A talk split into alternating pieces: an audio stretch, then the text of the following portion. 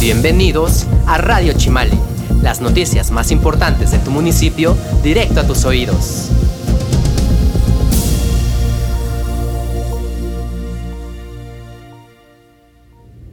Bienvenidos a Radio Chimali, los saluda Paola Reyes. La salud es un estado completo de bienestar físico, mental y social. El día de hoy hablaremos sobre el cuidado personal y las medidas que se están tomando en Chimalhuacán para inhibir riesgos de contagio por COVID-19. César Laureano, un gusto saludarte el día de hoy. Paola, amigos del auditorio, un placer estar con ustedes. El día de hoy vamos a hablar sobre los trastornos mentales que podemos padecer durante esta nueva normalidad alusiva al COVID-19. Bien, iniciamos con la información. Esta semana se reintegran a sus actividades laborales los pequeños comercios y servicios personales, con el debido cuidado para que no se generen aglomeraciones en los establecimientos. Asimismo, la industria manufacturera, restaurantes y centros comerciales podrán reactivarse con un aforo máximo del 30%. Recordemos que se debe mantener la sana distancia y el uso de cubrebocas en lugares públicos es obligatorio. Y para hablarnos sobre las medidas que se están tomando en Chimalhuacán, quiero darle la bienvenida al titular de la Dirección de Salud Municipal, Roberto Telles Sandoval. Doctor, es un gusto tenerlo nuevamente con nosotros. Hola, ¿qué tal? Muy buenas tardes. Muchas gracias. Un placer estar con ustedes nuevamente. En el Estado de México y en Chimalhuacán también se han retomado las actividades laborales, entre las que se encuentran los pequeños comercios, servicios personales. ¿Hay algunas medidas que se estén tomando en la Dirección de Salud o algún protocolo que se deba seguir? Bueno, como tal, tenemos las mismas medidas que está otorgando a nivel estatal. Estas medidas, pues, están muy sustentadas ya en el periódico oficial, así como también en la parte de las páginas oficiales del Gobierno del Estado de México, en la cual vienen, pues, medidas que tenemos ya desde mucho tiempo, como es el lavado de manos, es hay que continuarlo, hay que continuar con el estornudo o toser de etiqueta también, evitar el saludo de mano o de beso, y el uso de cubrebocas también. También pues estamos normando a las nuevas actividades. Se está llevando a cabo un protocolo por parte de normatividad sanitaria, que es un departamento directo también de la Dirección de Salud, en el cual pues se le hace el conocimiento a los establecimientos que van a reaperturar, que tienen que tener un filtro de ingreso. Este tiene que contener sanitizante, también tiene que tener una, eh, un área para una higiene adecuada de los ya sean comensales o personal que tiene que ingresar a, este establecimiento. Y bueno, también un área de higiene laboral, porque sabemos de que esos lugares que se reaperturan algunos cuentan con trabajadores. También pues tiene que tener una adecuación de espacios y también procesos de productividad. Esto con la finalidad de asegurar la sana distancia tanto de trabajadores como también de las personas que van para un servicio que se, se otorga en esos lugares. Y también tener la forma de reducir los riesgos de contagios entre sus trabajadores. Esto, como lo mencionamos, con la sana distancia, el uso del cubrebocas y con las medidas como es el lavado de manos frecuentemente. También otra recomendación que se tiene es modificar la hora de entrada y de salida también, tanto para trabajadores también, o como para las personas que van a ingresar a estos espacios, con la finalidad de que no se aglomeren también en, esta misma, en esta misma área también. Y bueno, finalmente también el Departamento de Normatividad Sanitaria, en conjunto con el área de comercio establecido, también realizan supervisiones. Esta es con la finalidad de revisar que todas estas medidas se estén llevando adecuadamente y se cumplan todas las normas en cuanto a seguridad sanitaria. Mm, recordemos, bueno, que todas estas medidas son parte de las acciones que se toman, pues, para reducir los contagios entre la población. Pero bueno, ya retomando las actividades, Em, queremos también que, nos comente para toda la gente que nos escucha ¿Cuál es el momento adecuado para acudir a recibir una atención médica? Ya sea en el caso de presentar algún síntoma relacionado con COVID-19, ¿cuál es el momento preciso, ya sea para acudir a la dirección de salud, al hospital o con un médico particular? En el caso de una infección por COVID-19, hablamos de que en esta infección el tiempo es muy valioso. A lo mejor no es como un accidente automovilístico o un accidente que tenga algún tipo de trauma en el cual se hable de una hora dorada. Sin embargo, es importante que en el primer síntoma que identifiquemos, ya sea dolor de cabeza, probablemente que tengamos tos, mucha fatiga, que tengamos también pérdida del sentido del gusto, del olfato, o bien diarrea o fiebre, acudamos directamente al servicio médico, en este caso en instalaciones de la Dirección de Salud. Hemos encontrado que una parte importante de la población que llega a tener síntomas graves, que recaen en hospitales porque no acuden en una primera instancia al servicio de salud, lo dejan pasar con el paso del tiempo, se tienden a automedicar en algunos de los casos y se complican los pacientes. Entonces es importante que al identificar uno de los síntomas acudan inmediatamente a las instalaciones y tengan una valoración oportuna por un médico. Aparte de las medidas de higiene, ¿alguna recomendación para la gente en el cuidado de su salud para prevenir de alguna manera efectos negativos por parte de esta enfermedad? Yo creo que es importante hablar y hacer hincapié de estas recomendaciones. Es importante que, que la gente lo tome con la seriedad pertinente, ya que se han escuchado muchos comentarios de que siguen siendo cosas que no son ciertas, que son cosas inventadas. Sin embargo, hay sustentos científicos que fundamentan lo que decimos. Hemos visto en, a lo largo de todo este tiempo de la pandemia una cifra de pacientes que son contagiados, pacientes que en el peor de los casos fallecen también, y también hablamos de una cifra de, de pacientes que están hospitalizados. Entonces es importante que las recomendaciones que hemos estado llevando a cabo sigan casi al pie de la letra. En primera instancia, pues identificamos algún síntoma, como los mencionamos, de probablemente COVID, acudir a un sistema de salud. Segunda instancia, también tratar de evitar salir si no es necesario. Es importante de que, aunque se esté mencionando de que la jornada de sana distancia se esté terminando, es importante que las medidas preventivas no las dejemos de realizar. Como lo mencionamos, lo que es el lavado de manos, el estorno de etiqueta, el uso del cubrebocas, también es muy recomendable el uso de gogles en el caso de compañeros que trabajen en algún área en la que estén vulnerables, no solamente áreas que son directamente del ayuntamiento, sino también personas que tienen a lo mejor algún tipo de negocio propio, o bien también el uso de la careta. Recordemos de que cada uno tiene una función específica. Por ejemplo, el, tipo de los gogles es para personas que tienen mayor movimiento, que requieran hacer trabajos más pesados, y la careta para personas que están en contacto más directo con la gente. Y esto pues, nos garantizará, a mejor no al 100%, pero sí un, un 95%, una buena efectividad para evitar este, contraer COVID.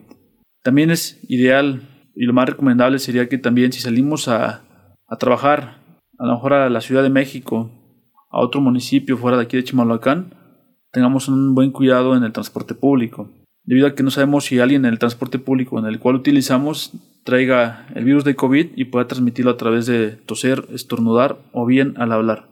Entonces, por eso es importante que usemos el cubrebocas en todo momento. Es importante también de que después de utilizar el transporte público y estar tomando los tubos como pasamanos del transporte, tengamos una buena higiene de manos, ya sea con agua y con jabón, o si tenemos también la posibilidad de llevar un gel antibacterial en nuestro bolsillo, lo utilicemos también en cada momento. Una recomendación que también hacemos es que al llegar a casa después de la jornada laboral, antes de ingresar con la familia y llegar y abrazarlos, bueno, que te dan la bienvenida, en lugar de llegar a hacer eso, primero pasemos a ya sea sanitizarnos con alguna solución, o bien si se pudiera mejor meternos a bañar y la ropa que traemos de calle, ponerla a lavar.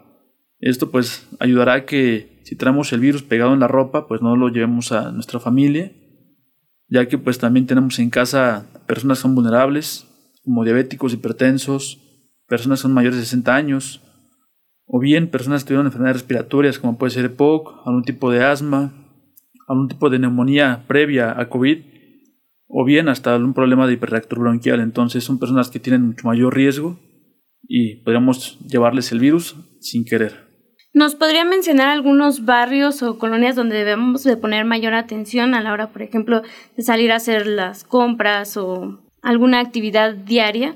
Pues nos hemos encontrado que entre los que tienen una mayor cantidad de pacientes, tanto infectados como de funciones, pues se encuentra el barrio de Tlapilco, también se encuentra el barrio de San Pedro, se encuentra San Agustín, también se encuentra Ojalateros y Cesteros, son entre los principales barrios que tienen mayor cantidad de contagios. Sin embargo, alrededor de todo el municipio, digamos que no hay ningún barrio que no tenga ningún paciente con COVID. Es importante que también tengamos cuidado en cuanto salgamos a hacer cualquier tipo de actividad a la calle. Finalmente, doctor, por favor recuérdenos los números telefónicos para que la gente pueda comunicarse tanto a la Dirección de Salud, al DIF. Sí, bueno, tenemos el número telefónico de la Dirección de Salud. Tenemos que es 1551 63 95. Cualquier duda que se tenga ahí, a lo mejor este, algún síntoma o alguna situación en la cual no tengamos un buen conocimientos sobre qué hacer en caso de presentar un síntoma, es importante que llevemos ese número y podamos tener una orientación adecuada. También tenemos el número del sistema DIF, que es el 5853 7474. De igual forma, también hay médicos capacitados que pueden orientar a la población y hacer un llamado a que acudan a las consultas médicas en caso de ser necesarios. También, como lo mencionamos, si, tuvieran algún síntoma de que hablara de que hay alguna complicación, ya sea por COVID o por una estación propia de otra enfermedad, como es una enfermedad crónica, pueden llamar a las ambulancias de la Dirección de Salud. El número es 5044 66 83. También ahí pueden llamar, solicitar una ambulancia y la ambulancia pues llegará en un tiempo corto a dar una atención efectiva. Doctor, le agradezco que nos haya acompañado aquí en Radio Chimali. Continuamos con más información. La Dirección de Desarrollo Social, en coordinación con la Fundación Pequeños Detalles, entregó canastas alimentarias con 20 productos a más de 80 familias, como parte del programa Banco de Alimentos, las cuales tienen un costo mínimo de recuperación. La titular de la dependencia, Laura Rosales Gutiérrez, señaló que este programa se puso en marcha desde el año 2006 con el propósito de atender a grupos vulnerables. Indicó que en caso de que alguna persona no cuente con los recursos, se le realiza un estudio socioeconómico a fin de brindarle este apoyo gratuitamente. En el barrio Transportistas, el organismo descentralizado de agua potable, alcantarillado y saneamiento concluyó los trabajos de reparación del pozo de la comunidad el cual sufrió afectaciones por el sismo de 7.4 grados de intensidad registrado el pasado 23 de junio. El titular de Lodapas, Enrique Garduño Ruiz, informó que el sismo provocó fallas en el motor y la bomba, por lo que se tuvo que suspender la extracción de agua. Durante la rehabilitación se suministró el vital líquido a través de pipas. Además de estos trabajos, el organismo realizó una jornada de sanitización en el barrio como parte del reforzamiento de medidas sanitarias en el territorio local. Una brigada conformada por más de una decena de elementos del organismo realizó la desinfección de las avenidas Emiliano Zapata y México, las calles Holanda y Polonia, así como las instalaciones del Hospital Materno Infantil Vicente Guerrero. En los últimos dos meses se ha llevado a cabo estas jornadas en vialidades de más de 20 barrios y colonias del municipio. La salud mental comprende nuestro bienestar emocional, psicológico y social es muy importante en todas las etapas de la vida, desde la niñez y la adolescencia hasta la adultez y la vejez. Durante esta contingencia, el Centro Integral de Salud Mental de Chimalhuacán implementó acciones para garantizar atención integral a la población. César, vamos contigo. Agradecemos la presencia aquí en nuestras instalaciones de Radio Chimali del doctor Cristian González, titular del CISAME. Doctor, muy buenos días. Hola, buenos días, ¿qué tal? ¿Cómo están? Buenos días a todos. Muchas gracias por estar aquí en nuestras instalaciones. Doctor, sin duda, un tema muy importante que hay que hablar en este asunto de la nueva normalidad son los trastornos mentales. En estos días, bueno, pues eh, nos hemos reincorporado ya a algunas actividades y con ello, bueno, pues también es importante hablar de la salud mental. Platíquenos un poco sobre este asunto de, los trastornos que puede padecer la gente a consecuencia pues de nuevas normas, de acoplarse a nuevos lineamientos, todo esto pues con el, objetivo de inhibir contagios por este asunto del coronavirus. Claro. Sí, pues primero que nada, antes de empezar a hablar de lo patológico, quisiera hablar sobre lo normal, ¿no?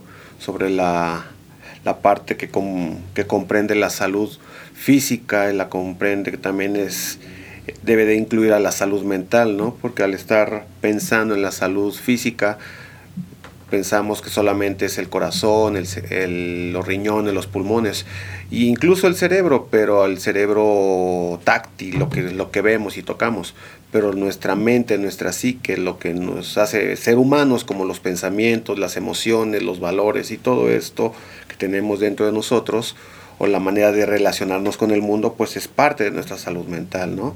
En consecuencia, pues no hay salud completa si no hay una salud mental también óptima, ¿no? En consecuencia, pues necesitamos ver que la salud física también se puede ver afectada por la salud mental y ahorita en este contexto mundial, pues del coronavirus, del SARS-CoV, pues entonces nos lleva a tener que adaptarnos nuevamente, ¿no? Es una nueva oportunidad para que tomemos más en serio esto de la salud mental ahorita, pues salir de un confinamiento con unas nuevas normas, con, con todo este asunto que conlleva? ¿Es una nueva oportunidad para, para esto? De hecho, varios compañeros del CISAME, compañeros en el área de la salud mental, en la, parte de la salud física y en la salud social, porque también es indispensable tocar eso, pues creemos que la, esta etapa esta, que estamos viviendo, esta epidemia del COVID-19, pues es un parteaguas a nivel histórico para la humanidad. ¿Por qué? Porque nos va a tener que llevar a, eh, comprender nuevas maneras de relacionarnos con el mundo, de relacionarnos con nuestros familiares, con nuestras amistades, con nuestros compañeros de trabajo, ¿no? Entonces significa que tenemos que replantearnos, tenemos que volver a ver al mundo como es, como, un, como nuestra propia casa, para cuidarla. En este sentido, doctor, en el CISAME ¿Cómo ha estado la evolución en cuanto a los servicios por este asunto? Eh, ¿Han recibido a lo mejor pacientes con mayor estados de ansiedad, eh, pacientes con mayores depresiones? ¿Cómo han estado la situación en estos días que hemos regresado a la nueva normalidad? Pues sabemos que, pues mira, muchos de estos cambios que se van dando en las personas, pues se van viviendo como en una etapa de duelo, como con cada una de las fases del duelo que tenemos todos ante una pérdida, que es una reacción psicológica normal. ¿ok? Primero pues viene una parte de negación, de no, esto no puede ser posible, esto es, esto no me va a pasar, es una película, ¿no? Posteriormente puede venir cierto, cierta ansiedad, cierto enojo por, de, por qué me están mermando mi libertad de salir, por qué me están mermando la manera de acercarme a las personas, ¿no? Después viene una parte, quizás ya algunos síntomas depresivos, de tristeza y todo, pero al fin y al cabo son emociones normales, ¿ok? Hay que tener presente que una tristeza es algo muy diferente a una depresión. La tristeza es una emoción normal que todos tenemos, ¿ok? Comparado con la depresión, que es tristeza sin un motivo, acompañada de otros tantos síntomas. Y pues bueno, siguiendo con esta línea de los, del proceso de duelo, pues ya después viene la etapa de aceptación, decir, bueno, pues sí, ya me tocó estar en esta nueva etapa de vida, ¿ok? ¿Qué tengo que hacer? para poder salir a esta nueva, a esta neonormalidad, esta nueva normalidad, esta distopia de nuestra realidad. Ajá. Y después viene la etapa de, ya de la aceptación viene el que he aprendido. ¿ok? Con este confinamiento, con estas nuevas reglas que tengo, que debo de tener de el aseo personal, que pues aunque suene muy, muy crudo, pues esas son reglas básicas que debemos de tener no ahorita desde por el COVID, sino deberíamos de haber tenido desde milenios, ajá. O sea, el simple hecho de lavarte las manos, el simple hecho de tener un cuidado hacia, hacia tu persona, hacia cómo estornudar, ¿ok? Pues creo que es el respetar el espacio vital de las otras personas, pues es algo indispensable, ¿no? Y pues sabemos que las nuevas, que las reglas pues van llevando cierto proceso para que uno se adapte. Doctor, del 100% de sus pacientes del CISAME eh, que actualmente atiende, ¿qué porcentaje usted calcula que podría tener algún vínculo con este asunto de algún trastorno relacionado con el COVID? Yo creo que ahorita van a empezar poco a poco, ¿ok? Ahorita es por eso comenzaba con la parte del duelo porque comenzábamos así como, no, no, esto no está pasando, no es, es una mentira, es algo del gobierno, es algo de, de las grandes elites y del control mundial y demás cosas, ¿no? Pero ya poco a poco, conforme vayan viendo la realidad, cuando tenga, cuando vean que al salir deben de usar un cubrebocas, una careta, o por ejemplo deben de estar, no pueden entrar a cualquier lugar como quieren, es cuando van a empezar estas reacciones psicológicas, que hasta cierto punto pueden ser normales. Por eso ha hecho como esa comparación de que hay emociones que son normales, que todos podemos tener, y hay emociones que ya son patológicas. ¿Por qué? Porque si no, entonces por el simple hecho de, llorar, pues ya vamos a creer que estamos deprimidos y vamos a buscar una atención, cuando pues el llorar es una manera de expresar una emoción de tristeza. Es decir, normal me decía ahorita hace un momento, esto apenas empieza. Entonces, ¿cómo pues eh, lidiar, por ejemplo, con estas medidas del distanciamiento sin caer en una ansiedad? Claro. Entonces, más allá de no caer en una ansiedad, es pensar, ok, me está dando ansiedad, ¿por qué me está dando esa ansiedad? Ok, porque ya no puedo ver a mis padres, no puedo ver a mis abuelos, no puedo ver a, mis compañeros de trabajo como antes, ok, Sí, ese es el segundo paso, darse cuenta por qué tiene uno esa emoción. La tercera parte es qué puedo hacer con respecto a esta emoción. ¿Es algo que está fuera de mi alcance? ¿Es algo que está a mi alcance? Es decir, chin, ya me enfermé de la garganta, entonces, ¿qué puedo hacer? ¿Ir al médico o quedarme en casa? ¿O tomarme el remedio de, la vecina? Que es muy respetable, pero el punto es ir identificando esas emociones. Por desgracia, nosotros a estas generaciones no les han enseñado, no nos han enseñado del todo a identificar estas emociones y por ende están hecho todo un nudo. Finalmente, doctor, ¿dónde los podemos encontrar? Si, bueno, pues alguno eh, requiere eh, algún tratamiento, ¿dónde los podemos encontrar? Bueno, nosotros como tal en el CISAME tenemos atenciones presenciales, ¿ok? Ahorita con esta nueva eh, etapa Estamos adoptando también ya atenciones pues vía remota a través de videollamadas, a través de llamadas telefónicas, porque eso es un reflejo de que tenemos que adaptarnos a este nuevo mundo. Ajá. Quizás antes las juntas eran en una oficina, cuatro, cinco, siete personas, ahí todos aglomerados tomando un café, pero ahora ya no se puede. Entonces, pues para eso hay que apoyarnos de la tecnología, los celulares, las tablets, ajá, las computadoras. Entonces ahí tenemos también atención de manera cibernética y a través también de difusión de promoción a la salud mental a través de nuestras redes sociales a través de nuestra página de Facebook que se llama Sisame Chimalhuacán, a través de videos que hemos subido en, nuestro canal de YouTube, ¿ok? Son cápsulas muy breves de cómo afrontar a muchas de estas, de estas problemáticas, de estas emociones que pueden salir un poco desbordadas. Una gran campaña, ¿no? Lo que me exactamente, exactamente. O sea, ahorita creo que estamos en esa transición Estamos en la transición de comenzar a identificar las emociones, ¿ok? Y entonces, ¿qué podemos hacer con ellas? Con conocimiento. Doctor la verdad nos hará libres. Doctor Cristian, titular del CISAME, le agradecemos muchísimo este espacio para Radio Chimali. Muchas gracias, al contrario, y pues quedo a sus órdenes. Continuamos aquí en Radio Chimali. En otros temas, el Consejo Municipal de la Mujer de Chimalhuacán gestionó 5.1 millones de pesos, presupuesto asignado por el gobierno estatal para la atención de la alerta de género contra las mujeres por feminicidio. La titular de la dependencia, Claudia Tejeda Fernández, detalló que dicho recurso se dividirá en cinco ejes, para equipar áreas como el Consejo de la Mujer y la Unidad Especializada de la Policía para la atención a víctimas de violencia intrafamiliar y de género, se capacitará y certificará a servidores públicos en atención a víctimas. Contempla también la creación de la unidad de análisis y contexto municipal para reforzar las tareas de atención y búsqueda de personas y se destinará presupuesto para la recuperación de espacios públicos con la instalación de botones de pánico y videovigilancia. Y en materia de seguridad, la policía de Chimalhuacán reforzó la capacitación en temas de violencia, Además, implementó acciones para la atención de alertas de personas extraviadas o desaparecidas en la localidad durante la nueva normalidad. Vamos con el reporte de Alfonso Gutiérrez. Paola y público que nos escucha, les comento que 20 elementos de la Dirección de Seguridad Ciudadana Municipal, adscritos al Departamento de Prevención Social de la Violencia y la Delincuencia, participaron en la videoconferencia La violencia extrema en la Ciudad de México, alusiva al panorama actual de la delincuencia en México, así como estrategias de intervención y prevención. Por su parte, la Unidad Especializada para la Atención de Víctimas de Violencia Intrafamiliar y de Género, WEPAVIG, amplió la difusión de las alertas a para menores desaparecidos, Odisea para extraviados en el Estado de México y Plateada para adultos mayores no localizados en los 98 barrios y colonias, así como herramientas digitales como Facebook, Twitter y grupos de WhatsApp de redes vecinales. Cabe destacar que durante el mes de junio fueron localizadas 26 personas sin que hayan sido víctimas de delitos, reportó para Radio Chimali Alfonso Gutiérrez. Llegamos al final de este programa.